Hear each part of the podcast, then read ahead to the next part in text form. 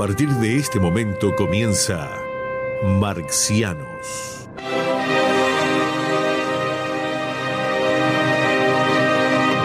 Para compartir sus pensamientos galácticos quedan con ustedes Daniel Vanina Croco y Carlos Amir González.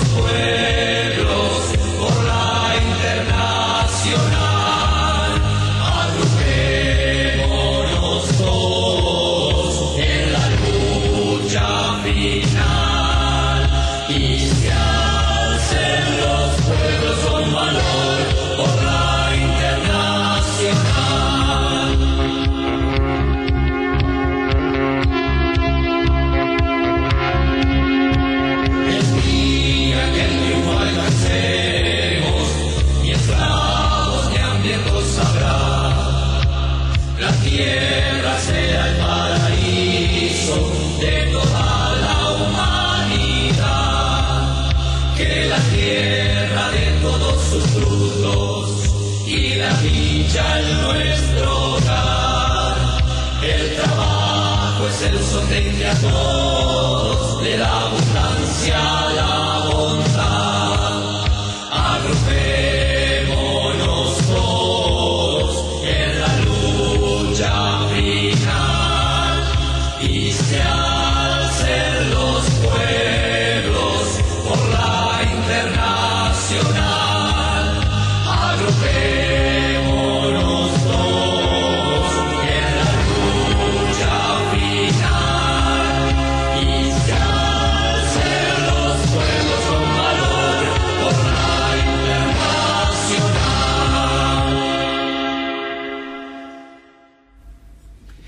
buenas noches, amigas, amigos, bienvenidos a esto que hemos denominado Marcianos. Este, en la noche de hoy tenemos este, varios integrantes en la tripulación marciana.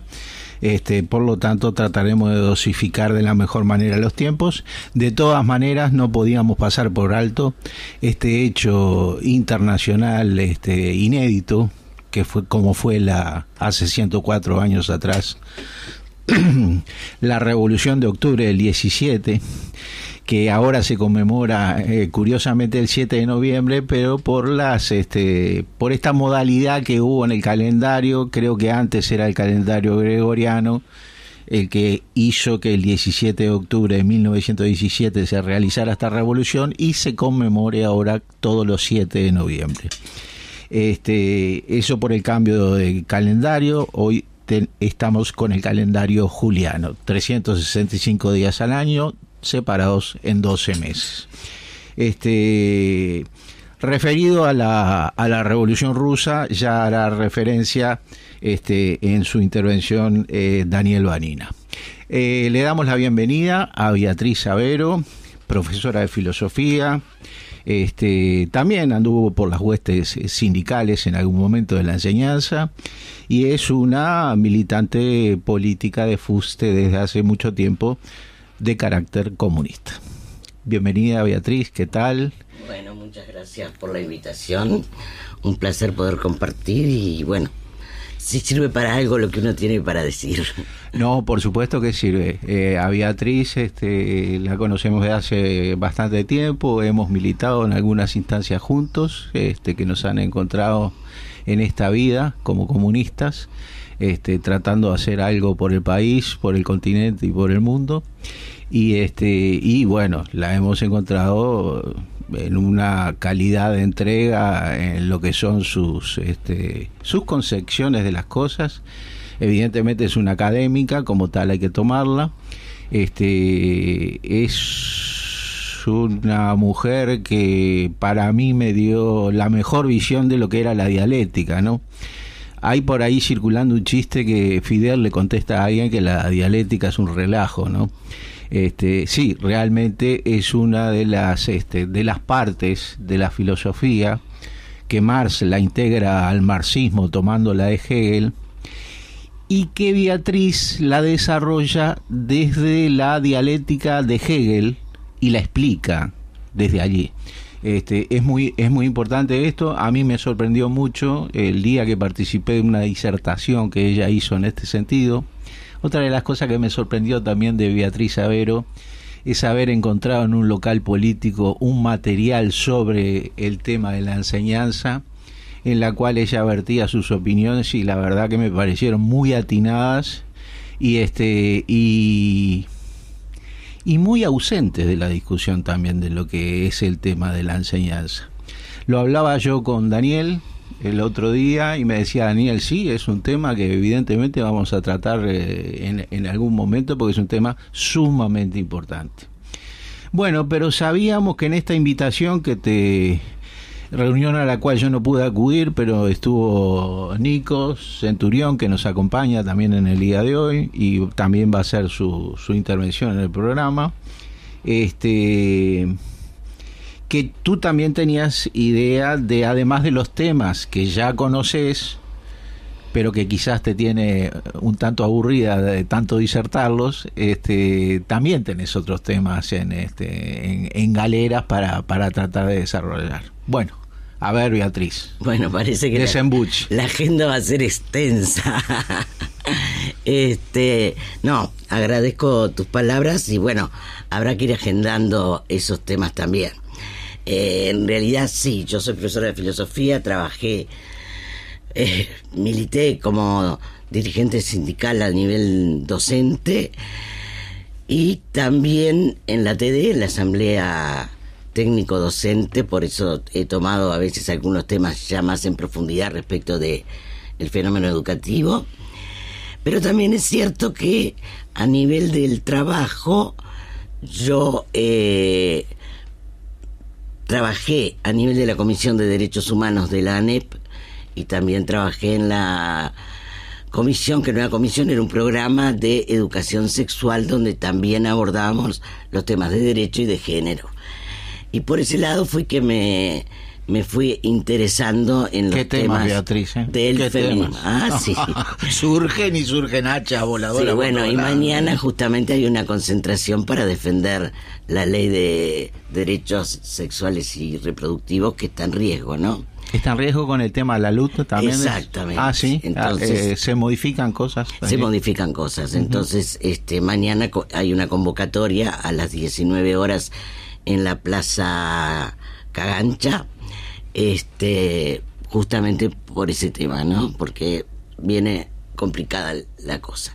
Entonces quiero decir que involucrado en eso durante sobre todo el primer periodo de gobierno del Frente Amplio, participé de unas cuantas instancias, bueno, entre ellas la de la ley de derechos sexuales y reproductivos, que tenían que ver con el tema género, sexualidad, etcétera, etcétera. Y por eso es que yo decía que habría que también introducir estos temas. no, los vamos a resolver hoy, sobre todo en la relación esta que ha sido complicada a través de la historia entre el marxismo y el feminismo, ¿no? Este, que sí es complicada y, hay cierta relación eh, cuando se ponen estos estos temas a nivel público, digamos, y desde políticas de gobierno se tratan de introducir, de llevar adelante te pregunto además, ¿está involucrado solamente el tema de la salud reproductiva y sexual y el tema de los temas de género y demás? ¿Solamente corren peligro a nivel de lo que es la enseñanza con el tema de la luz o corren algún peligro con respecto a las modalidades que se introdujeron en la salud también? Sí, por supuesto, está todo en está riesgo. todo vinculado, está, todo, en riesgo. ¿no? Está todo en riesgo, porque incluso hay un tema con los financiamientos, ¿no? Porque desde el lado de las políticas económicas pueden no tocarse los aspectos formales, que es lo que está pasando con todas las políticas sociales que implementaba el MIDES. Se desfinancia y entonces las políticas desaparecen. Uh -huh, uh -huh. Pero bueno, vamos a entrar en tema porque yo quería hoy, digo, el tema es, ser, es ir dilucidando qué relación hay entre eh, el feminismo y el marxismo, si puede haber una relación, qué clase de relación es, qué pasa con las reivindicaciones feministas y las reivindicaciones de clase, y qué pasa a la vez con la relación entre las izquierdas y el feminismo, uh -huh. para decirlo de alguna manera. Entonces, yo decía el otro día, lo comentaba con Daniel y con Nico, que normalmente decimos el feminismo, pero en realidad no hay un feminismo, hay feminismos, ¿no? Tanto que puede haber como un abanico que va desde feminismos de derecha a feminismos de izquierda. Entonces, eso hace complejo decir, bueno, ¿qué es el feminismo?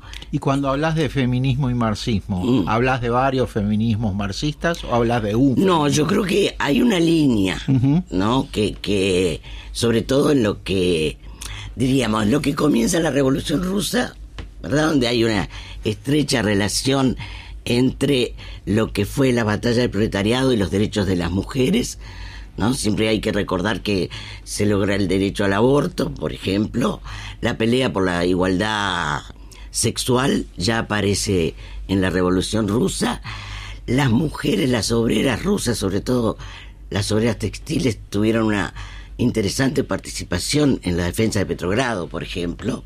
Entonces, hay una unidad que yo digo... No, pero te interrumpo, perdóname. Las mujeres empezaron la revolución. Es cierto, con la huelga. Con la huelga de la fábrica Putil. Ah, sí. Mira qué interesante, sí. eh, Daniel. En ese momento todavía Lenin no había decidido que era el momento. Sí. Y las mujeres salieron y enfrentaban a los cosacos a carterazos sí. y, a, y, a, paraguasos. Porque aparte eran, eran eran compañeras de las madres de los gurises, esos que estaban arriba del caballo. Este, ahí Lenin empezó a abrir los ojos de cosas, después cuando se desató un lío en un astillero allá por el norte de Rusia, fue ahí que dijo, bueno, ahora sí, vamos, damos, le damos. Pero las mujeres eh, son tu corazón. Es así. Ustedes son dialéctica pura, ¿no? Porque comenzamos el programa conmemorando el, el, el 104 ah, sí. años de la existencia. Estamos hablando ya de marxismo y feminismo vinculado a la Revolución Rusa. Y esto está todo improvisado, no estaba nada libretado. No. Qué increíble. Bueno, adelante, Beatriz. Gracias tiempo, por la magia que me creo ofrecen. Que, creo que el tema es que hace tiempo que tocamos la misma música. Puede ser. Se encontró la banda, se encontró la, la bandita. Banda, sí. La bandita. este, no, digo, entonces, hay como dos vínculos. Uno que se construye a nivel histórico. Y ese se construye en las luchas, ¿no? Pero hay, hay a, a, la vez vínculos conceptuales, ¿no?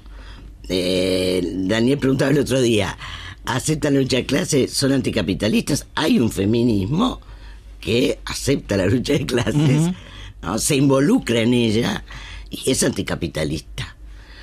Ahí después, no creo que nos dé mucho el tiempo hoy, pero yo creo que una de las cosas que a mí me gustaría plantear justamente son esas categorías que pueden atar conceptualmente a esos dos fenómenos históricos y conceptuales, ¿no? Pero bueno, eso creo que no no lo vamos a poder desarrollar. A ver ahora esas dos categorías, las dejamos para más adelante, bien. Sí, porque hoy yo quería, porque claro, yo no sé qué nivel de información tienen las personas que escuchan el programa. Es, Entonces, que, es que en realidad nosotros tampoco. Ah, este, y, y, y, yo diría que nadie. No, no, no, no tenemos ningún chic que nos hagan llegar donde eh, la audiencia tiene tal nivel de información. Ah, entonces Partimos yo... de la base de que como estamos haciendo el programa hace más de dos meses, la gente que se ha subido a la escucha del programa eh, tiene un nivel medio de información. Cosa que nosotros, este, bueno, vamos a tratar de estar en un ida y vuelta. Eh, queremos practicar esa comunicación que puede ser formativa e informativa. Puede, eh, lo que queremos en realidad es que los temas importantes se tornen interesantes para la gente este, y despertar en algún momento, dado que empezamos con una hora de programa cada, cada 15 días y ahora tenemos una hora y media por semana, el proceso, tú que sos docente, de, de cierta didáctica en determinados temas, lo vamos a ir pudiendo llevar de mejor manera comunicacional en el tiempo. Y le vamos a lanzar el desafío a la audiencia de que se anime, de que se anime a ingresar por los teléfonos, a preguntar lo que no sabe, a, eh, a preguntar tuvimos la eh, opinar. eh, eh, a opinar tuvimos este debe haber una diversidad de categorías en ese sentido Eh, los mejor informados los medianamente informados los tan no tan informados pero que de repente los temas le interesan. Este nos comentaba Leo la vez pasada llama un oyente y dice quiere que le pase no no no por favor. Eh, algo como que lo que estábamos tratando acá adentro era un tema que se le tornaba prohibitivo pero tuvo la intención de llamar tuvo la intención de comunicarse y de y de que quería expresar algo evidentemente. O sea tenemos que tratar de hacer un desarrollo en este sentido y por supuesto que vamos a contar con tu colaboración en ese sentido dado que los temas que tú tratas y, y este primer tema que es este un feminismo marxista que integra también la concepción de la lucha de clases. Y vaya si eso le tiene que interesar a cualquier trabajadora, a cualquier ama de casa este, que esté sufriendo o padeciendo determinadas situaciones, para llegar a un nivel de información y de cultivarse en un sentido de poder liberarse desde su condición social. Adelante, Beatriz. Perdón. yo decía que lo que yo pensaba hoy era por lo menos plantear algunos elementos básicos, este, sobre todo carácter histórico, para luego ir avanzando en profundización más conceptual, que no necesariamente la voy a hacer yo porque decíamos que podíamos entrevistar a algunas personas que en algunos temas pueden tener este más formación que yo. Pero un poco para arrancar a mí me gustaría citar una frase de Marx que seguramente muchos conocen, que dice que el grado de emancipación femenina constituye la medida natural de la emancipación general. Entonces esto haría casi que de Marx un feminista, porque eh, primero que incluye el tema de la emancipación femenina en la emancipación general, y segundo es el grado en que se mide la emancipación general respecto de la emancipación femenina.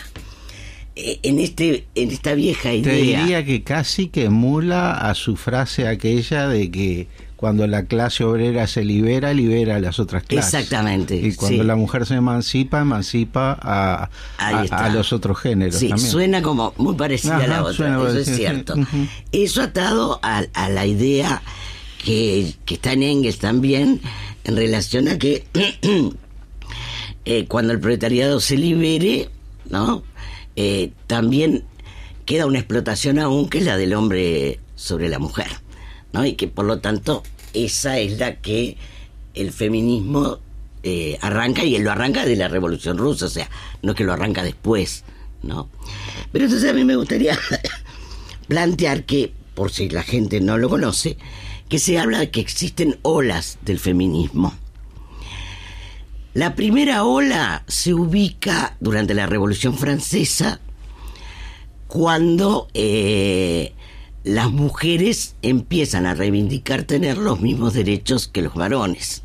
Incluso son asesinadas por plantear ese, esos derechos por hombres que pelearon en la revolución, ¿no? Ahí tenemos a Olympe de Gauche, por ejemplo, y a Mary Wollstonecraft, que no me cuesta, me cuesta horrores pronunciar el nombre, que en 1792 escribe la Declaración de los Derechos de la Mujer y la Ciudadana, en contraposición a la Declaración del Hombre y del Ciudadano, que la revolución, que es la más conocida además.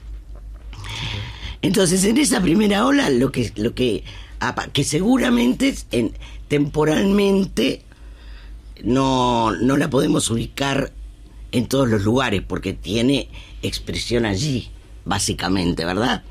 Porque uno de los fenómenos que va a suceder después es que se universaliza la lucha feminista. La segunda ola es la llamada de las sufragistas, ¿no? Que se desarrolla sobre todo en Inglaterra. Hay una hermosa película sobre las sufragistas. Creo que la vi. Mm. Que este estas mujeres lo que pelean son los derechos civiles, ¿no? El voto, el divorcio, la igualdad en las horas de trabajo, la igualdad en salarios, o sea, Y hay algunas que son anarquistas, ¿no? Que están por la acción directa. sí, claro, Eso me claro. acordaba, O sí. sea, anarquista creo que hay siempre. No, te- está bueno, está bueno. sí, sí, sí. La francesa. Es un poco posterior. Michelet eh, protagoniza la, la, la lucha por la comuna. En- en- estamos hablando del 1870. Claro. Pero Yo cuando tigrada- Lenin- una tigrada de armas tomadas. Cu- Cuando Ah. Lenin pensó frente a la tumba del hermano, ese no es el camino, y, y yo también le hubiera dicho, Lenin, ¿y qué otra alternativa tenía tu hermano? Si le dio por ahí, en aquellos tiempos estaba brava, ¿eh? Estaba difícil. estaba difícil. sí. No soy valiente, me gusta el olor a pólvora. ¿Quién dijo eso? La Michelle. La Michelle. Michelle de apellido, no me acuerdo el nombre. La. No soy valiente, No soy a valiente. pólvora.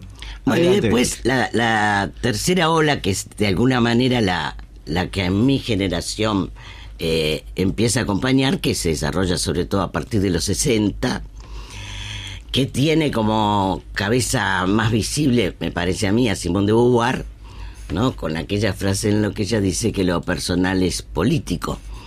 Y de esa manera, digamos que empieza ya una, una toma una dimensión más global la lucha y la conceptualización. Primero porque aparecen los derechos civiles, pero empiezan a aparecer también los derechos sociales respecto de la mujer. El tema de la libertad sexual, por ejemplo, que aparece el tema de la igualdad en términos ya no solo de derechos, sino de hecho lo que tiene que ver con la cotidianeidad en la vida, ¿verdad? Y bueno, y a la vez las mujeres empiezan a tomar esa conciencia más política que, que arranca de alguna manera con Simón de Beauvoir. ¿Podría desarrollarme un poquito más eso? ¿Qué? Este, el, eh, el, eh, eh, los derechos sexuales de la mujer que se toman más en la cotidianidad, que se emulan más con los mismos derechos que tiene el hombre. Este, Básicamente es lo que nosotros normalmente decimos, la lucha contra el machismo en la Mm. Contra cotidianidad. ¿no? Es decir, eh, hay, por un lado hay derechos, hay aspectos formales, pero por otro lado hay convivencia. mm, ¿no? Y en la convivencia, el modelo heterosexista, machista, que es el modelo hegemónico, ¿m? es lo que se empieza a batallar en contra. Por eso yo decía, bueno, tiene que ver no solo con los aspectos formales, sino también con la cotidianeidad y la convivencia. Como Ser Marx decía, este, cambiar las cuestiones económicas y culturales de una sociedad nos va a llevar décadas. Este, cambiar eh, los hábitos y costumbres de esa sociedad, capaz que nos lleva milenios. este, y entonces, yo te pregunto, como ser en eso de que los derechos sean iguales, en los hábitos y costumbres de lo que es la cultura en general de la sociedad, eh, la revolución sexual de la mujer tiene que ver con aspectos tales como este, si un hombre eh, entra en consideraciones de que una mujer es bonita, todo lo demás, y, y, y- y le hace, eh, la está galanteando, como quien dice, le está llevando la carga, como dijéramos nosotros hoy por hoy. Este, eso es bien visto en el hombre, es un, es un galante que le trata con una... Pero si lo hace una mujer, está muy mal visto, ¿no? ¿Verdad? Claro. Esa mujer está... Eh, eh, eh, ¿Sería algo así lo cotidiano, digamos? Claro, tiene que ver con esas cuestiones.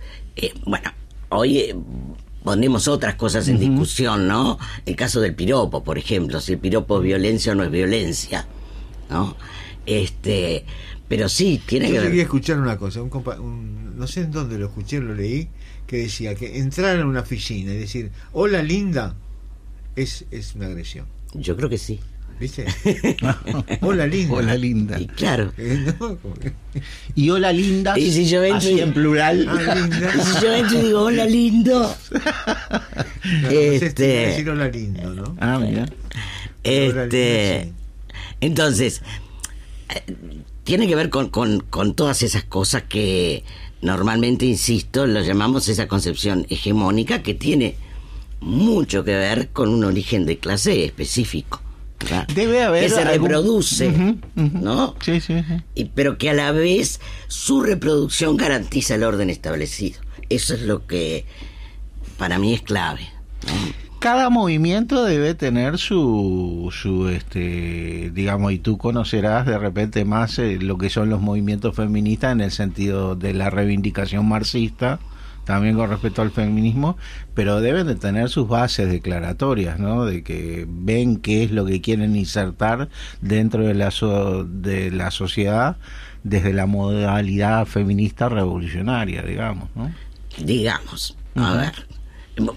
O eso está en Para agua- decirte una cosa respecto a lo que preguntabas antes, la minifalda formó parte de ese movimiento.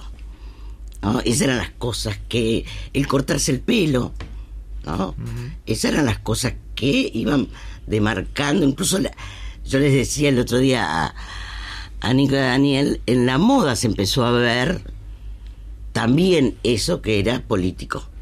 ¿no? Entonces, pero a la vez se universaliza, entonces empieza a aparecer la idea, por ejemplo, de un feminismo latinoamericano, de un feminismo indigenista, ya más hacia el final, ¿no? Y algunos dicen que a partir de los 80 eh, empieza la cuarta ola. Y en parte respondo a lo que vos decís. En realidad, las mujeres organizan su movimiento a nivel internacional, sobre todo en base a encuentros, conferencias y declaraciones a nivel internacional que luego son ratificadas por los respectivos gobiernos. Esto tiene que ver con Pekín, tiene que ver con... La última fue justamente en Montevideo. Eh, está la de Brasil, la de Belén do Pará, que en algún momento podríamos tomar las declaraciones y ver exactamente qué es lo que plantean, que son donde se reúnen las mujeres feministas, discuten distintas posiciones, toman posición respecto a un conjunto de temas que luego se transforman en reivindicaciones de la lucha en cada lugar. Una pregunta difícil que me, me- me acude a la cabeza en función de, de mis dificultades intelectuales, que quizás no sean las mismas que las tuyas, pienso que no. Este, pero digo, así como el movimiento de clase, de la clase obrera, eh, se facilita porque tiene muchas cosas en común, digamos, un, un obrero y una obrera latinoamericana con una obrera y un obrero de Europa o del África. Con respecto al feminismo, eh, el factor cultural, una china, una india, una europea, una no genera Una muchas dificultades, claro, claro, no, no, porque ahí incide mucho el factor cultural, el factor religioso, Genera discusiones muy importantes. muy importante. Eh, yo estoy recordando ahora el episodio de Evo, ¿no? Que, que se había casado, se iba a casar con una niña de 15 años, este, y ahí hubo toda una reacción, pero a la vez las feministas indígenas apoyaban a Evo porque formaba parte de eh, su cultura. De su cultura, mira. ¿no?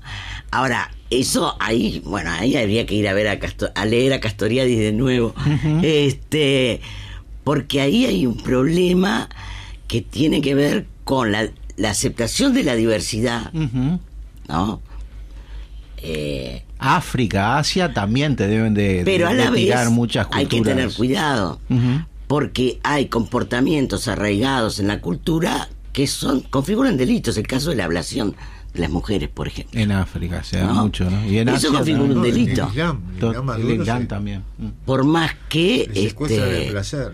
forme parte de, de una cultura. ¿no? Digo, obvio que hay que discutir cómo y cuándo, pero, pero hay elementos que se han universalizado ya como, como derechos y como delitos, ¿no? E- esa es mi opinión. ¿Eso genera muchas rémoras en el movimiento para su desarrollo, digamos, o es algo que se está resolviendo? se resuelve discutiendo, Se básicamente, ¿no? La, la polémica respecto a la situación de Evo, por ejemplo, generó en YouTube eh, un montón de, de discusiones y de divi- divisiones. Así como cuando los eh, que estamos por un socialismo real o, o por aquella este, postulada sociedad comunista que construiremos en un futuro, este, Daniel siempre me recomienda que no me ponga nervioso que el capitalismo tiene los siglos contados. este, para ustedes el movimiento feminista desde una perspectiva marxista, eh, creen que los avances que han conseguido estos movimientos, sea en lo regional, en lo nacional, nosotros, o en lo mundial, está generando cambios para dentro de la sociedad capitalista importantes? Bueno, eh, para contestarte eso voy a ir a la cuarta ola. A la cuarta ola. que supuestamente arrancó en los 80 y que tiene que ver justamente con estos encuentros internacionales. Hay un elemento que, que se incorpora en, para los que dicen que es una cuarta ola, si no sería que se incorpora a la tercera, que tiene que ver con la incorporación de un montón de conceptos y ampliación de visión. Por ejemplo, el tema de la diversidad. ¿no? El tema del género, con mucha fuerza y conceptualización, y ahí incluida la diversidad. ¿no? Este, a mí me gusta siempre decir una cosa que dice Butler, están los varones, las mujeres y los otros. Esta otrocidad, ¿no? Este, que alguien dice, bueno, todos somos otros, y tiene razón. Este, esta otrocidad se incorpora, se incorpora, bueno, el tema de tratar de delimitar el modelo hegemónico, ¿no?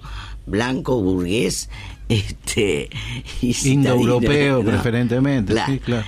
Este, pero para mí hay un concepto clave que, que toma mucha fuerza en esta cuarta ola, que es el concepto de la lucha contra el patriarcado.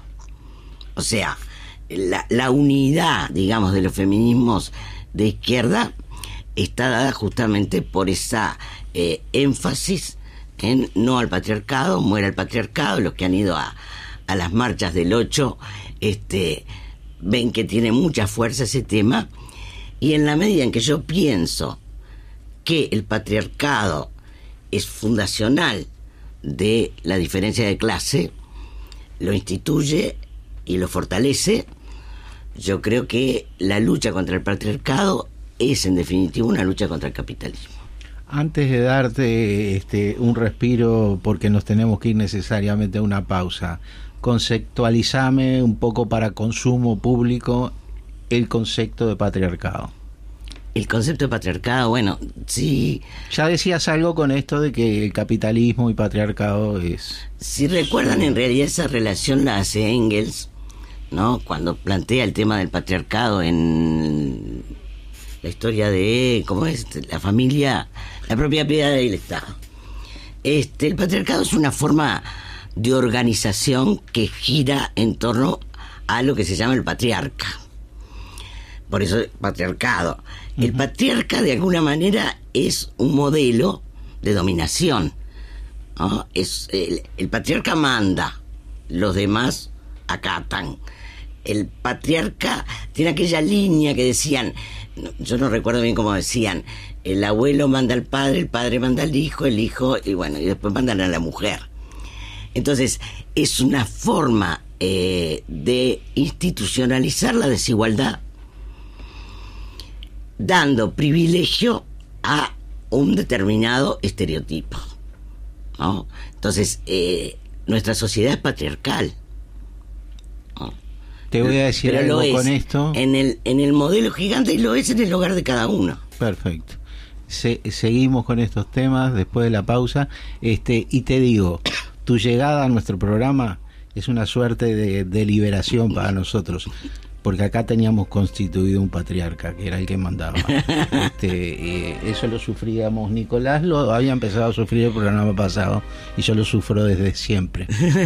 Este, y, y no te digo quién es. No te digo quién es. Este, Los médicos merecemos eso.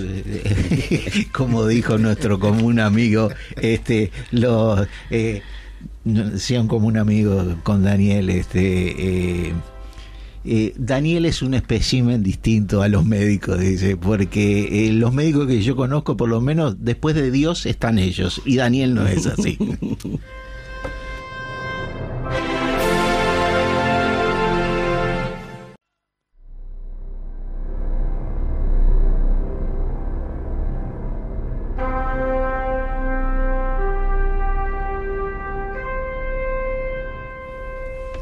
19 horas 39 minutos. Eh, regresamos a esta tarde de marcianos. Eh, tarde sí porque veía en la caminata que anochece más, más tarde, ¿no? Está es una tardecita clara con la que con la que venimos. Este, bueno, Inocencio, como siempre. Muy buen programa. Que la invitada venga más seguido, dice Inocencio. Sí, sí, realmente quédese tranquilo, Inocencio, que este va a formar parte de la nave marciana este, Beatriz Savero, profesora de filosofía. Yo tenía ganas de tirar una frase a Beatriz para ver si la... Eh, bien, le tiro antes los teléfonos a los oyentes que, que se animen que se animen y que se arrimen y que entren a través del 29030302 también pueden mandar mensaje de texto a través del 098 190 384 y también nos animamos a recibir a través de este mismo teléfono este algún mensaje de audio. Adelante, Vanina. Eh, para una militante marxista feminista, una feminista marxista, esta frase que lo voy a decir ahora, ¿le, alcanzaría, le serviría o, o no le alcanza? Este, Superar el capitalismo es condición necesaria, pero no suficiente. Ah, estoy de acuerdo. ¿Sí? Claro. Es condición necesaria, pero no es suficiente. No, ah. puede ser que sea innecesaria, porque la consecuencia de, tu aceptación es que no va a haber nunca equiparación de hombre-mujer en el capitalismo. En términos... Necesariamente hay que cambiarlo. pero por eso yo decía que para mí el eje central de la atadura anticapitalista es la categoría de patriarcado. Correcto. Ah, porque mientras haya capitalismo va a haber patriarcado. Lo cual no quiere decir, porque es lo mismo con la lucha de los trabajadores. Cuando el, trabajador es anterior al capitalismo, ¿no? Por supuesto. Por supuesto, pero en realidad a partir de la burguesía adquiere una condición internacional como el capitalismo a que de alguna manera yo no diría que le da un salto cualitativo, pero casi, ¿no? Que, que le da al patriarcado mecanismos de dominación que, que no estaban tan desarrollados previamente. Pero no, lo que yo me, me, sacaste de donde yo iba con tu frase. Este, no, a ver, lo que yo quiero decir es esto. Durante mucho tiempo y hay, a mí hay gente que aún me lo plantea, que es que primero hay que liberar al proletariado y después habrá que liberar a la mujer, ¿no? Entonces ahí eh, parecería que si yo pienso como te dije, ah, entonces tengo que luchar contra el capitalismo, pero después lucharé por los derechos de la mujer. Y no es así, porque así como el trabajador lucha por sus derechos en el marco del capitalismo, y de esa manera fortalece su conciencia y su organización, con el caso de las batallas feministas es lo mismo. O sea, son batallas que van fortaleciendo al movimiento, que van logrando cambios que además facilitan la organización de las mujeres. Entonces, este, creo que eh, esa distinción que vos hacías es necesario, no es suficiente y por eso las batallas se dan eh, paralelamente. Yo, eh, a, mí me parece que eh, nosotros en, en tiempos en los cuales existía esta dualidad que hoy estamos conmemorando este 104 años desde que empezó a existir, o sea que nació la revolución socialista en algún país del mundo y después se extendió y se desarrolló, pero hoy también estamos conmemorando, a 104 años de aquella fecha, estamos conmemorando los 30 años de la disolución de la Unión Soviética. Eso ha generado todo un retroceso y todo un repliegue en una cantidad de cosas. Evidentemente, esto que castigó aquello que llamábamos el socialismo real, también castigó a las organizaciones que se cobijaban dentro del mismo. Sin este, duda. El tema de la persecución a los homosexuales en los países ex aliados de la Unión Soviética, la Unión Soviética mismo, es cruel y tremendo. ¿Y comenzó después de esta de este repliegue, digamos, o, era anterior también? Sí, creo que había había problemas en ese sentido. ¿no? Parece que se exacerbó, ¿no? Claro, a ver, la homofobia seguramente existía, pero no tenía el eh, la brutalidad y la violencia que tiene ahora, ¿no? donde son los padres los que llegan a matar a los hijos por ser homosexuales. Entonces, esa crueldad, evidentemente, porque no corresponde a ningún Estado de Derecho. ¿no?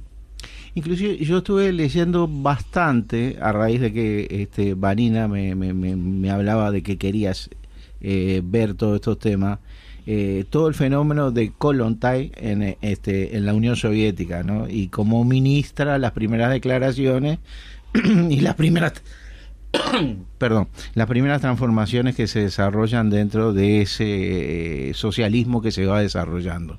En, en, en, en, que más allá de todo lo que podías teorizar, este, digamos, después estaba la sociedad como tal, con todos sus costumbrismos, todas sus contraculturas y desarrollar allí mismo este hay hay cuestión hay hay una rusa que inclusive es tratada no me acuerdo eh, este ahí Nicolás este, por Freud mismo y por otro que después va y pone una escuela de niños en en la Rusia aquella del desarrollo pero en algún momento lo, lo voy a recordar. Pero a lo que quería ir Beatriz este Evidentemente hay una cantidad de movimientos que con el repliegue de esta cultura de que íbamos a tomar el mundo en función de, de, movimientos más progresistas, más conscientes de, de la problemática general de la sociedad, y hoy estamos en otro punto, ¿no? Más, más atrasado, más retrasado.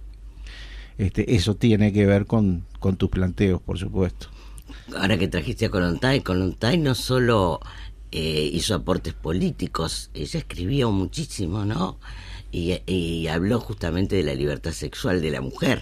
este, en ese sentido, es una cabeza muy avanzada y, y, muy discutidora, además. Entonces, este, por eso yo quería en algún momento dedicar un espacio específico a estas mujeres soviéticas, este su aporte a nivel histórico y a nivel conceptual.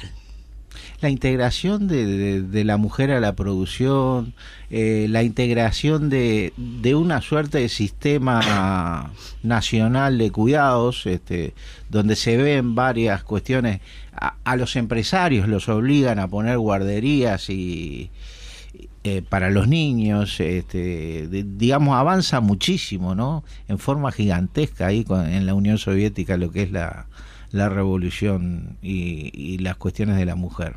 Que Stalin eh, después destruyó todo. Que Stalin destruyó. Dice que avanza mucho hasta, así, sí, hasta los 30 y demás, pero que después... es que, eh, a ver, algunos puntitos de eso de que Stalin destruye todo y... No, no, digo, este un montón de leyes y avances que se habían conseguido, Stalin la, la, las quita, ¿no?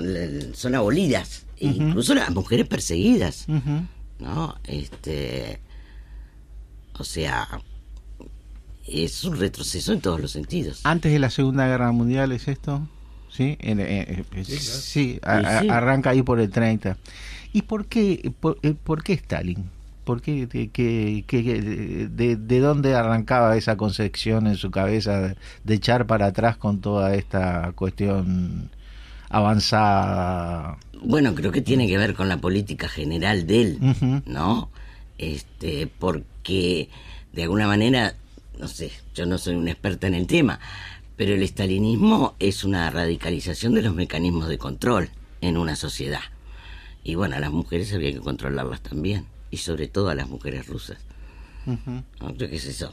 es un para Eh, usar la, la ¿tendría algo que categoría de Foucault, es, son mecanismos de control social. Con el nuevo término ese del empoderamiento, o sea, la mujer se había empoderado demasiado dentro de la sociedad. Yo no sé si en toda la sociedad, no se olviden que la Unión Soviética era gigantesca. Yo creo que seguramente había diferencias, porque casi todas estas mujeres tenían familias de, de mucho peso intelectual. ¿no? Este, y las obreras estaban en la ciudad, yo no sé qué pasaba con las campesinas, ¿no? Este, y había muchas. Entonces creo que es un fenómeno más bien de ciudad. Pero, insisto, yo no soy un especialista en estalinismo. Este, nos escribe alguien, pero no, no, no, no tiene, me fijo acá, pero está de momento sin identidad que saluda a Beatriz, ¿no? Este. Ah, no, pero es largo. Hola, mi nombre es Ángela. Primero saludarlos y muy contenta con Beatriz. Muchas Estoy de acuerdo con lo que plantea, en tanto que no es suficiente solamente con que caiga el capitalismo, si bien es fundamental. En eso estamos totalmente de acuerdo. No hay que esperar que se logre eso para después seguir con nuestra lucha, todo lo contrario. Son paralelas y fundamentales.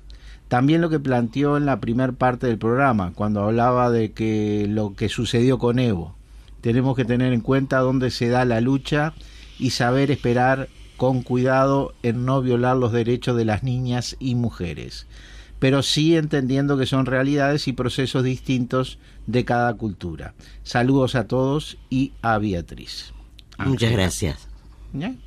Mira, Ángela. Se están animando contigo. Este, has, eh, tú has hecho el milagro, Beatriz, de que la gente se, se, se, se explaye. Este, bueno, íbamos a hacer este en, en, en esta hora íbamos a incorporar este a Nico en lugar de en lugar de Beatriz que tenía algunos temas para plantearnos. Beatriz, este ya ves, bueno, la gente respondiendo y nosotros muy contentos. Eh, evidentemente lo lo que vamos a hacer en futuros programas, este, eh, Vanina, es vamos a desarrollar un programa completo con Beatriz y, y eh, en otras columnas con Nico también. Este, pero sumamente contento. Hemos dejado ser primero el club de Toby. Ya somos marcianos que no somos el club de Toby e incorporamos a Beatriz. Y segundo, que nuestros 150 años de experiencia sumados, este, los tiró abajo Nicolás Centurión, que viene, que viene ahora. Gracias, Beatriz. Bueno, gracias y nos encontraremos de nuevo. Sin lugar a dudas. Eh, doctor Vanina, este, para hacerle una recibida a nuestro juvenil Nico, este, ¿qué tendría usted para decirnos? No, nos tenía, nos tenía que decir algo sobre la revolución rusa. No, Por lo menos a mí, algunos eh, conceptos. Yo había, eh, había pensado que, mm, y eso lo, lo- lo hemos discutido también y, y- y- y lo vamos a llevar adelante, es que eh, esa, esa cosa tan, tan importante que fue la Revolución Rusa en el siglo XX, en el siglo corto, ese que empezó en el, en el 17 y terminó en el 91, este, tiene que ser motivo de nuestro análisis porque hay una situación muy dialéctica. Este, valoramos la revolución rusa y, el socialismo real de acuerdo a lo que estamos pensando ahora. Estoy hablando de la gente de izquierda. Y al mismo tiempo, cuando nos pasó lo que nos pasó, este, y que se quema con leche cuando ve la vaca llora, este, eh, tuvo consecuencias sobre nuestra propia concepción de la, realidad actual. Entonces ahí aparecen muy distintas, infinitas posibilidades. Este, yo creo que hay, que intentar un poco clasificarla, se puede, cre- creo que se puede clasificarla y meterle diente a eso. Y eso hacerlo no en, una serie de programas, tendríamos que hacer, yo que sé, una serie de programas que buscamos la hora. Que se haga potable, que no se haga insoportable, porque pasar, pasar tres audiciones hablando de la Unión Soviética y de cómo nació y cómo cayó y que dio una revolución, puede aburrir a un pueblo, pero este, tenemos que dosificarlo, digamos. Este, y bueno, y al final yo voy a aparecer una serie de planteos que en donde, digamos así, Vanina se va a desnudar frente a la audiencia en sus nuevas, en su, estamos hablando del plano ideológico. Totalmente, sí. No, no, no, infieran nada. Este, y desnudar ideológicamente al, respecto de qué, cómo veo yo el proceso este, de, la, de la caída de la Unión sobre todo de la caída de la Unión Soviética.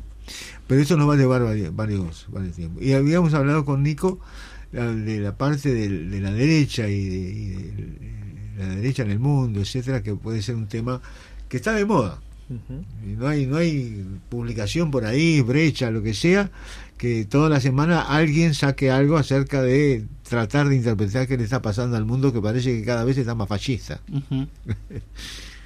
Te dejo a vos, Nico. Bueno, eh, ¿Nico va a negar eso o, lo va a, reproducir? Bueno, vamos a ver qué hace Nico con la derecha. Bueno, Primero que nada, buenas tardes, buenas noches y bienvenida Beatriz también, un placer escucharla como siempre. Eh, yo voy a abarcar el tema de lo que se puede llamar las nuevas derechas, la ultraderecha, la extrema derecha, porque hay varias clasificaciones, varios nombres. Eh, la idea también, eh, pensando en estos formatos que nos reunimos la otra vez, es primero en esta hacer una, una presentación sobre el tema en general, más bien voy a plantear algunos punteos y más preguntas y más dudas que certezas, porque también es un tema eh, bastante amplio y, que, como dijo Vanina, está de moda y, están sucediendo cosas. Eh, y también la idea es, eh, columna a columna, ir viajando por mm, distintos países, abarcar un país en específico, cada columna, sobre lo que está pasando para ver lo que es también la la particularidad y la complejidad de cada proceso, pero que también tiene un trasfondo eh, mundial, que no, son accidentales ni son eh, simplemente coyunturales. Para arrancar, en 1938, Max Horkheimer, uno de los principales de, la escuela de, de, Frankfurt, escribió, si no querés hablar sobre el capitalismo, no tenés nada que decir sobre el fascismo. En otras palabras, el antifascista también es un constante anticapitalista, también una, axioma que también trae Vanina bastante seguido. Estamos en un mundo en crisis, de eso no hay dudas, y como decía Gramsci, cuando lo viejo no termina de morir y lo nuevo no termina de nacer, surgen los monstruos, ¿no? Y hay una cuestión de si estamos eh, ante el surgimiento de una nueva derecha o si es la vieja derecha de siempre con otros ropajes y otro maquillaje simplemente para esconder los intereses de siempre, ¿no? Eh, hay algunos autores que lo caracterizan como la internacional del terror, ya que estamos hablando de que siempre está la, internacional comunista, la internacional socialista. Bueno, la derecha también tiene su internacional y, lo, están haciendo explícitamente, que eso es algo que vamos a, abarcar y abordar en, próximas columnas. También eh, surge en un momento donde los estados-naciones están en cuestionamiento, donde la soberanía nacional está cada vez más perimida, también por estos grandes conglomerados que la otra vez conversamos en el programa anterior, Google, Amazon, Microsoft, Facebook, ahora con Meta, etcétera, etcétera, que muchas veces, la otra vez estaba viendo, por ejemplo, Elon Musk, que es el, el dueño de Tesla y un montón de empresas más, tiene lo mismo las otras semanas, esta semana capaz ya lo pasó, tiene la misma riqueza que todo el PBI de Italia, por ejemplo. Entonces, es un tipo que maneja eh, más de un, o sea, tiene la capacidad de comprar Italia o tener más que otros países incluso. Entonces, este descontento eh, viene a meterse en, en esa grieta de los estados-nación y que viene a cuestionar obviamente eh, cuál es el papel de los Estados-Nación, cuál es el papel de la, de la soberanía, eh, la identidad nacional, y ahí que surgen estos monstruos. Hay eh, en un montón de países se viene dando, ¿no? tanto en América Latina, en Europa, en Asia, en América del Norte. Estos, en estos países podemos encontrar puntos en común y ya tienen presencia en parlamentos y también están gobernando. No, no son eh, grupos marginales, no son simplemente que están afuera del espectro político o que simplemente están en la oposición, sino que, repito, están en el Parlamento y también están gobernando. En Europa hay desde también derechas que han lavado su rostro, pero que aún conservan las ideas fascistas como si estuviéramos en plena Segunda Guerra Mundial, y en América Latina aparecen apoyadas por estos think tanks o tanques de pensamiento, usinas de pensamiento, financiadas por la red Atlas, que hablan de la libertad y son anticomunistas como si estuviéramos en plena Segunda Guerra Mundial. ¿Qué son estas nuevas derechas y cuál es su componente novedoso que atrae tanto a los jóvenes? Porque esto es algo puntual que también está eh, tiene fuerte arraigo en la juventud, cosa que eh, la derecha quizás más tradicional careció de eso y sí tiene un componente muy similar con el fascismo que está trayendo cada vez más y más, es un fenómeno de masas. Primero, que son un fenómeno exitoso en las redes sociales. Y este éxito se da que aplican consignas simples, efectistas y fáciles de transmitir y reproducir. Como estamos en la era de la inmediatez, lo traía Vanina la otra vez y Beatriz también, el tema de lo líquido de Bauman, todo tiene que ser ya, tiene que durar 15 segundos, tiene que ser efectista, uno lo puede, lo tiene que tener que repetir y no tiene que haber mucho cuestionamiento, ¿no? Tiene que ser algo de, fácil transmisión, no solo eso, sino que sea viral. Si no, no sirve. Segundo, se muestran como rupturistas contra la casta política, como si los políticos fueran una clase. Entonces, eso genera, eh, digamos, es una mistura muy buena entre la juventud y la rebeldía, que, como decía oyendo, obviamente es una cuestión casi que biológica. Entonces, bueno, al mostrarte como rupturista en esta crisis también de las izquierdas, eh, prende muy bien, aunque, como vamos a ver más adelante, tan rupturistas y tan antisistema no son.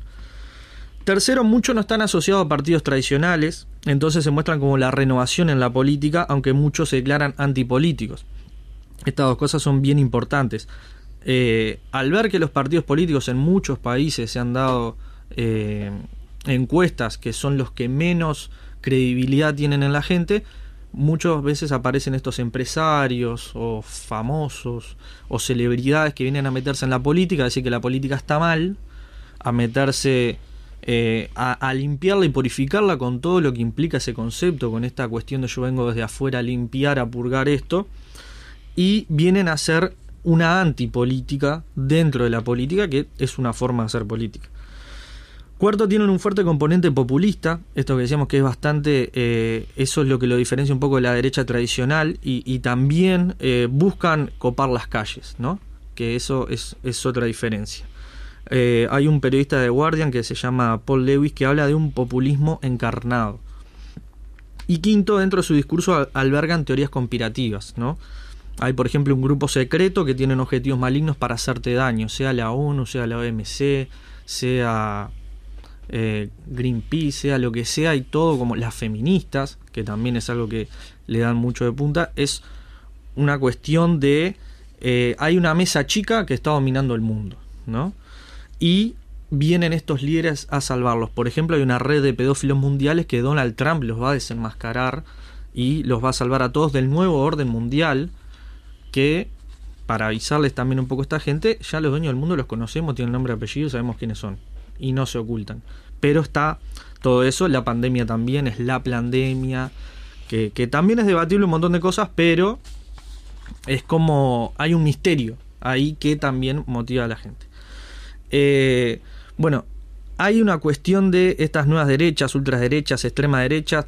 Vamos a ver, ¿es un fenómeno coyuntural o estructural? Eh, ¿Es novedoso o ya se ha visto en la historia? ¿Es un proceso exclusivo de América Latina? Eh, es un fenómeno europeo, es un fenómeno que, inventa, que, importamos desde Europa o esa escala global. ¿no?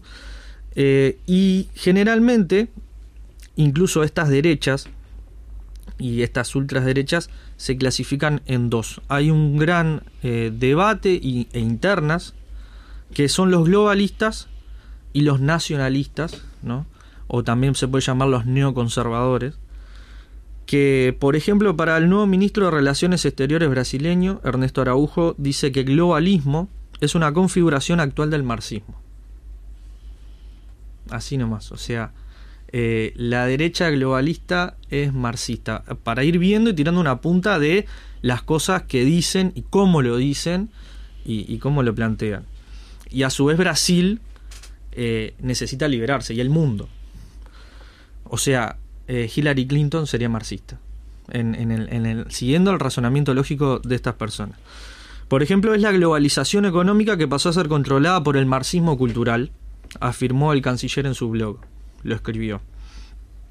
En el discurso de la Asamblea General de Naciones Unidas, Trump dijo rechazar lo que llama la ideología del globalismo, por si les suena que después van a decir ideología de género también.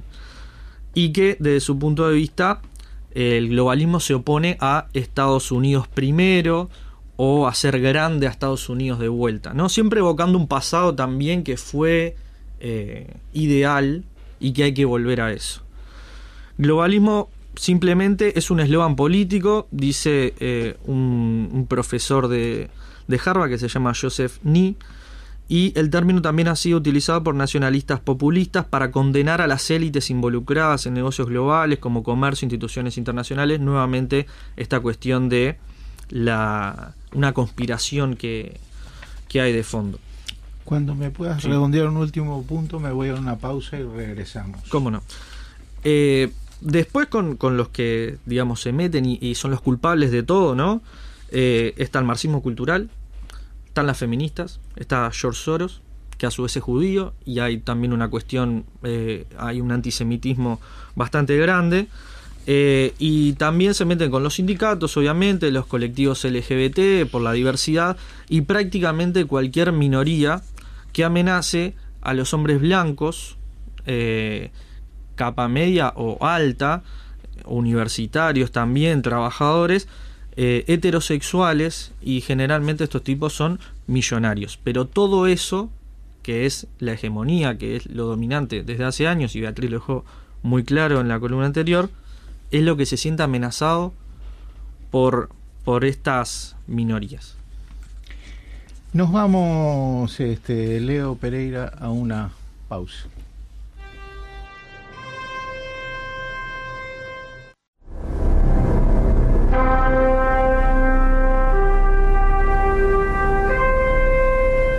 Regresamos ahora sí a la, a la tarde-noche de Marcianos, este, porque ya este, las sombras de la noche se abaten sobre nosotros.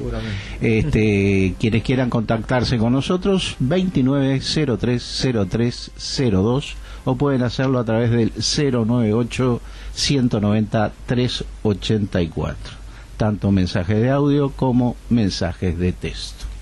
Este Vanina, un poco sobre este, lo que nos eh, venía transmitiendo Nico y después le damos a Nico para que finalice un poco con la, con la ponencia que nos traía. Sí. No, este. Las derechas y las ultraderechas. Eh, parece claro que se hay una tendencia mundial que define bastante, bastante dos campos diferentes. Este, la derecha es neoliberal, esencialmente neoliberal, con todas las consecuencias que eso tiene. Entonces la, derecha es la derecha de, del chileno, es la de, ¿cómo se llama? Este? Piñera. Piñera, es la derecha de, de Biden, es la derecha de, de la alemana, es la derecha de Macron, y la ultraderecha es otra cosa. Entre otras cosas es antiglobalista y, y por lo tanto con un matiz nacionalista, con muchas cosas complicadas, porque, por ejemplo, la ultraderecha que nació ahora en Francia, que es un señor, que no me acuerdo cómo se llama, el francés, que es judío y que está copándole la banca a, a, Le Pen.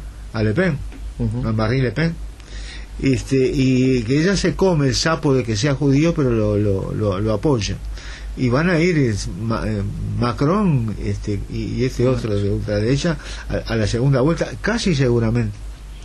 Este, en tanto, esto tiene una base material también, porque muy clara en Estados Unidos o en el Brexit también de, este, en Estados Unidos ¿quién, quién apoyó a Trump? Apoyó el- ese centro de, de- de Estados Unidos republicano, pero que aparte son blancos y laburantes, poco instruidos y, y que se quedaron en la deslocación, se quedaron sin trabajo. Entonces eso también le pasó a los ingleses, le, pas- le está pasando a los alemanes. El peor pa- el, el, el- el obrero alemán es el peor pago de, de- de Europa. Este, entonces Alemania ha tenido un auge en base a la, a la calidad de su industria, pero también al- a, los bajos salarios.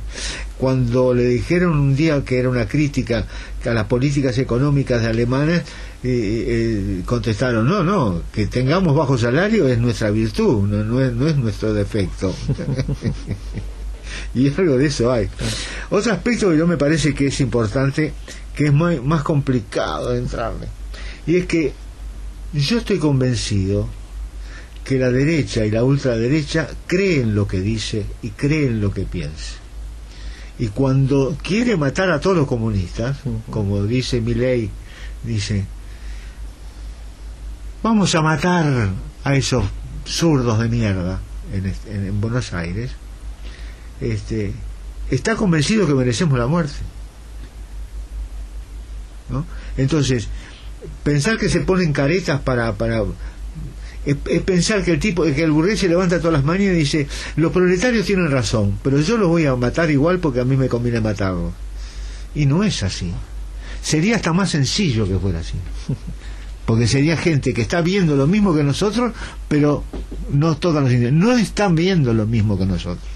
Porque están condicionados también ellos por la ideología dominante y más que nadie, le cuesta mucho más darse cuenta, porque al proletariado dominado por la ideología dominante, cuando es clase en sí, no se da cuenta, pero la burguesía tiene que darse cuenta y, y cuando si se llega a dar cuenta, se da cuenta que es la clase privilegiada.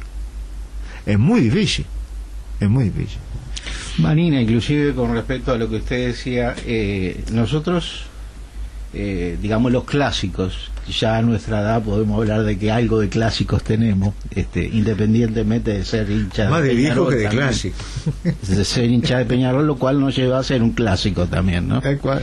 este y pero yo recuerdo siempre los analistas este no los modernos y los actuales siempre tomaban todo el espectro digamos este de, de- del centro a la derecha y del centro a la izquierda Vivimos tiempos en los que muchos están hablando de que es el centro, lo están licuando. Ya no es centro de derecha ni centro izquierda. Ahí se encuentra la derecha y la izquierda y se consolida como una nueva ideología centrista.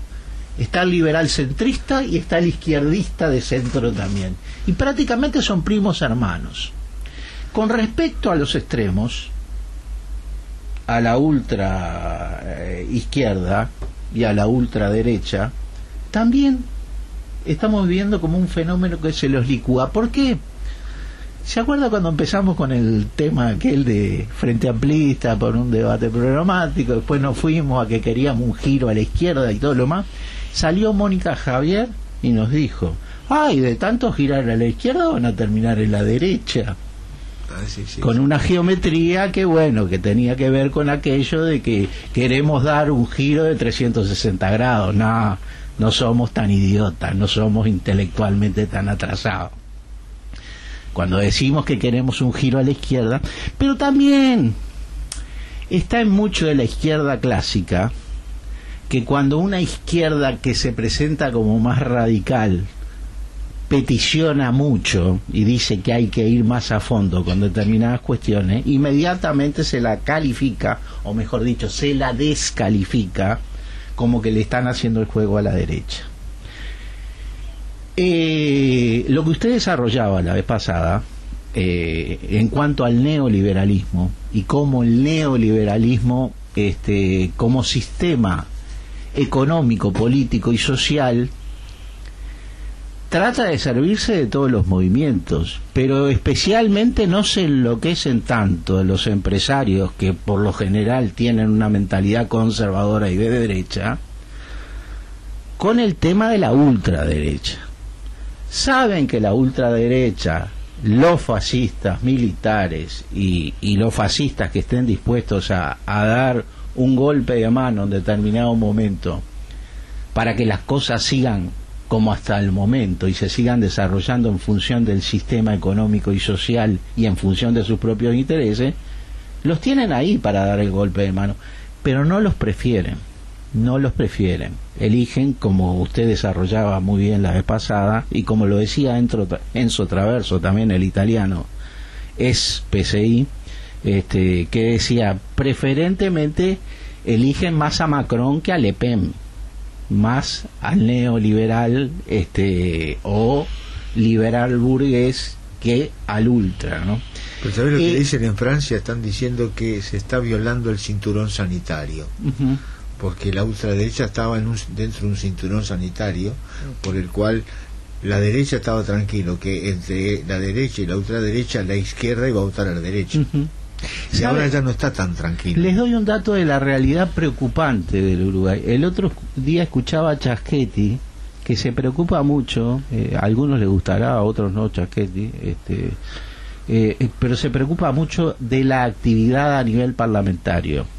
La emisión de leyes del sector de cabildo abierto, este, o sea, leyes en las cuales están trabajando y están metiendo para adelante en el Parlamento, es de un 68% de todas las leyes que andan adentro del Parlamento. La emisión de leyes de, del progresismo frente a amplismo es de un 38% y la de blancos y colorados de un 34%. O sea, es una ultraderecha que también sabe cómo trabajar en determinados lugares y sabe también cómo, bueno, porque está convencida que es lo que tiene que llevar adelante. Cuando el fascismo triunfó en el mundo y generó la Segunda Guerra Mundial con la Italia fascista, el Japón fascista y la Alemania fascista, fue porque convenció a esos tres pueblos de que había que ir por, por el camino del fascismo preferencialmente. Es más, hasta como había nacido hace 104 años atrás la Unión Soviética, los países supuestamente capitalistas liberales avanzados, Inglaterra, Churchill, manos libres a Hitler en el este, capitales sionistas desde los Estados Unidos invirtiendo en el acero para la pobre Alemania que estaba que estaba rehén de determinadas políticas del sistema. Y dale que va con la máquina. Además invertían invertían porque decían estos van a matar al socialismo naciente y de paso cañazo les podemos vender armamento, les podemos vender acero, les podemos vender motores como hicieron los franceses. La Francia esa de, ¿cómo era? Petain, era el, el, el, facho, el facho francés en última instancia, el, el subalterno del, fascismo europeo. está claro, está claro. Este, eh, y dígame una cosa, este usted va a terminar de redondear allí el material. Eh, eh, sobre esto mismo, Nico, eh, ¿cómo es esa, esa derecha? O sea, ¿cómo se ve ella frente al mismo sistema? Digo, yo, usted acaba de desarrollar las prácticas que tiene, pero ella se ve como una sucesora de que va a estar al mando. Bueno, ya tuvo algunos monigotes al mando, ¿no? O sea, Trump es un político de estas políticas, ¿no? Sí, sí. No, hay una, eh, enganchando con lo que hablaba Beatriz y, y, Vanina también, y, lo que vos traías de la, de la Revolución Rusa, es, es digamos, eh, un punto fundamental de eh, lo que son, que en el fondo, en el fondo y no tan en el fondo como tres son anticomunistas y algo que los une, si capaz hay algo que, que lo podés rastrear desde la India, Costa Rica, no sé, Bélgica y Estados Unidos son profundamente anticomunistas y lo dicen, y, y, es, y a causa de, eso, de la revolución rusa. Eh, lo que tienen, por ejemplo, bueno, Trump es uno de, los que lleva ahí eso, y hay un gran componente también en la Europa del Este eh, que formaba parte de la Unión Soviética, se ve en Hungría, que Orbán es uno de, los, de los máximos exponentes de eso, eh, y que él incluso dice, yo peleé contra el fascismo, no sé qué, no sé cuánto, y yo ayudé eh, a, liberar acá, pero tampoco, eh, pero vi lo que fue el desastre comunista, bla, bla, entonces juegan en esa, en, eh, en eso marco, ¿no? Con respecto al sistema, ellos se ven como lo plantea, se plantean como rupturistas, como que este sistema está mal, pero no nunca hablan del capitalismo, obviamente son pro-capitalistas y, y, lo, y lo quieren plantear de esa manera, pero la cuestión es que ellos lo disfrazan de que el mundo está dominado por el marxismo. Tienen unas contradicciones galopantes, porque ellos plantean el comunismo ya fue, o sea, en, el 91 se cayó todo, eh, y, es algo perimido y no existe más y ya está. Ahora, el comunismo está en todos lados, en la educación Hay un marxismo cultural. Hay un marxismo cultural que lo inventaron ellos de, y, agarran cosas sueltas de la escuela de Frankfurt, eh, también frases sueltas de Gramsci, no sé qué, no sé cuánto, y dicen, no, mirá, eh, como perdieron, entonces ahora se meten en las escuelas, entonces se meten en los sindicatos y en realidad las feministas son el caballo de Troya que vienen a meter el marxismo, pa, que no sé qué. Claro, entonces yo te, a, a, los ojos de que no tiene formación de nada o compra ese discurso, dice, ah, el mundo es prácticamente marxista y comunista.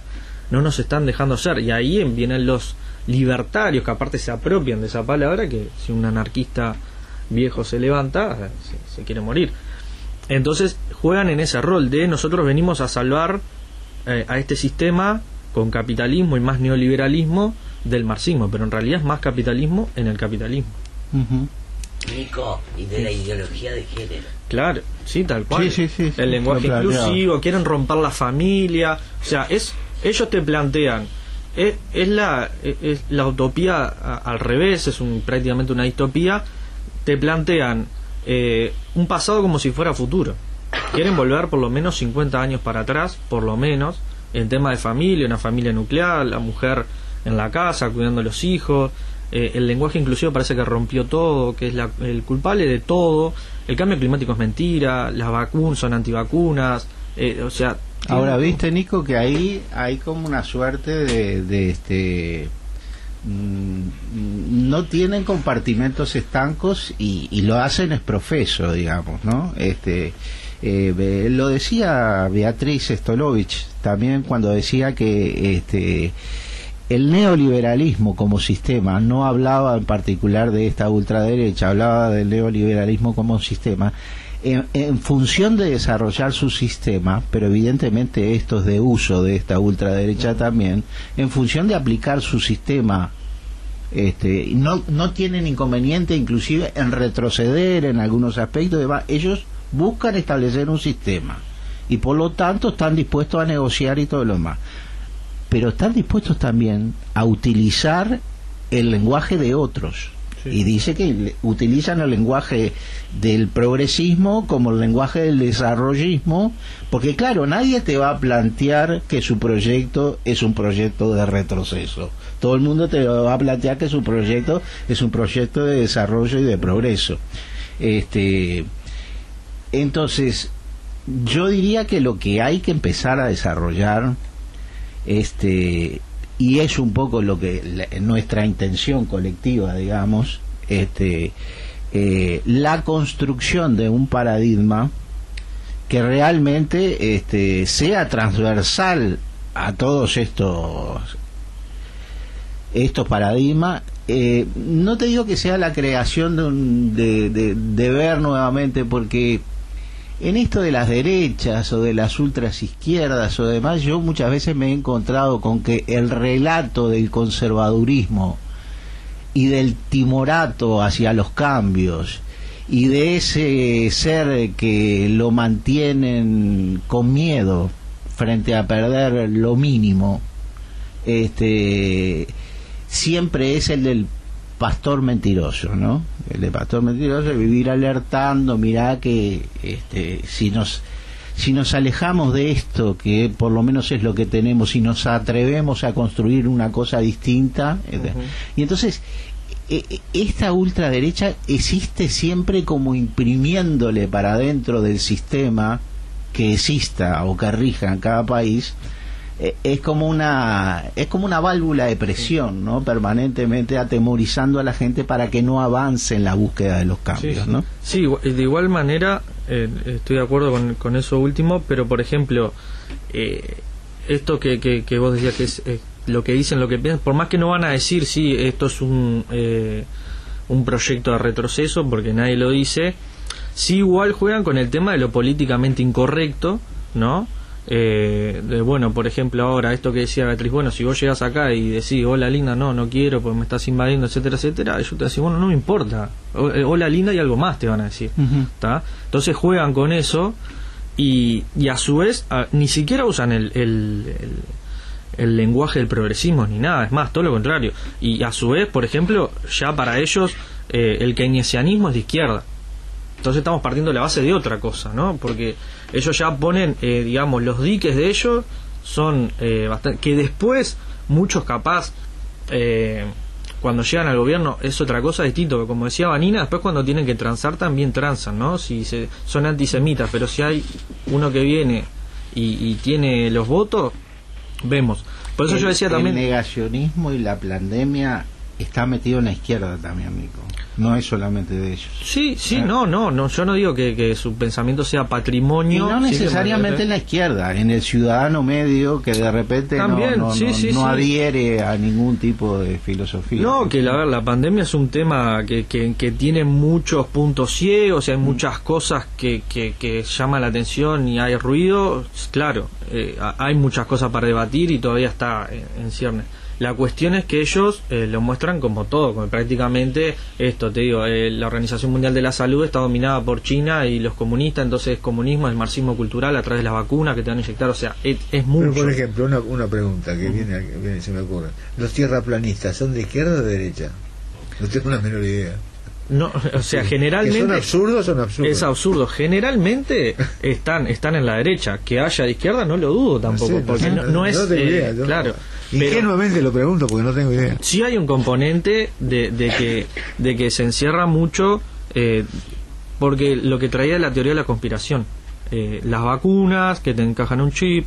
eh, el, el terraplanismo que toda la vida nos mintieron eh, que a través del lenguaje están rompiendo todo por agregar una e hay todo hay todo como un perfil que lleva a que nos está hay algo atrás de esta pared que nos está controlando.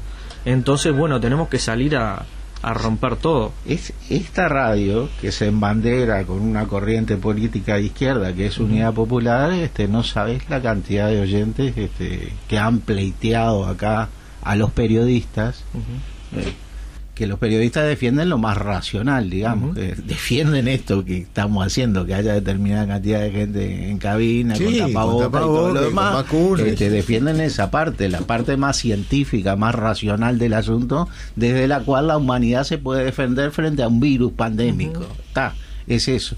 Pero no sabes la cantidad de gente. que- Y, y, y- y inclusive vos empezás a escuchar a, a- a uno que te lo da desde la perspectiva popular y de izquierda al fenómeno, te empieza a atacar a las grandes transnacionales farmacéuticas y te dice el fenómeno económico terrible de montaña de dinero que están haciendo y por qué se niegan a entregar las patentes para que se pueda producir más y todo lo demás y te dicen que eso tiene un plan terrible y vos decís pa, y, y- y tiene ra- hasta ahí tiene razón Sí, pero es Este, como decía Vanina, eh, eh, cada, cada, digamos, modo de producción tiene la forma de resolver los problemas con su modo de producción y con Y capitalismo. está Eh, claro. A uno le va a extrañar que las grandes farmacéuticas lucren con esto, que ya venían lucrando porque no eran, eh, digamos, empresas, eh, no sé, asociaciones civiles de caridad, eh, eh, se le presentó una gran oportunidad para hacerlo. Después el virus salió en China, claro. salió en Wuhan, salió en esto, lo otro, sí, bueno, en, en unos años lo veremos, eh, pero es una oportunidad para lucrar más y, y- y lo de las patentes ya venía de antes. eh, y, y estamos y estamos volviendo a este a- hay un fenómeno hay una una nueva ola digamos hoy cinco fallecidos ¿eh? hoy cinco fallecidos Ah, mira. Eh, sí, eh, eh, hay que Bueno, Grecia batió los récords, este, Portugal está en crisis, eh, media Europa está, está temblando de vuelta. Bueno, Y la gente no se lamentablemente, muchachos, ya se Ya, nos sí. hizo la hora y nos y nos vamos a tener que marchar. Este, volveremos el próximo martes con Marciano. Muchísimas gracias a, a todos. Evidentemente, eh, hoy ha sido un día de de mucha Sí. densidad, pero a, a la vez de temas que, que, que evidentemente la gente está, está necesitando poner en orden de, de importancia porque son este, temas eh, relevantes para, para la vida de cada uno de nosotros. Será entonces hasta el próximo martes. Gracias, Leo Pereira, en Controles. Así pasó Marxianos, que se reencuentra con ustedes el próximo martes a las 19 horas.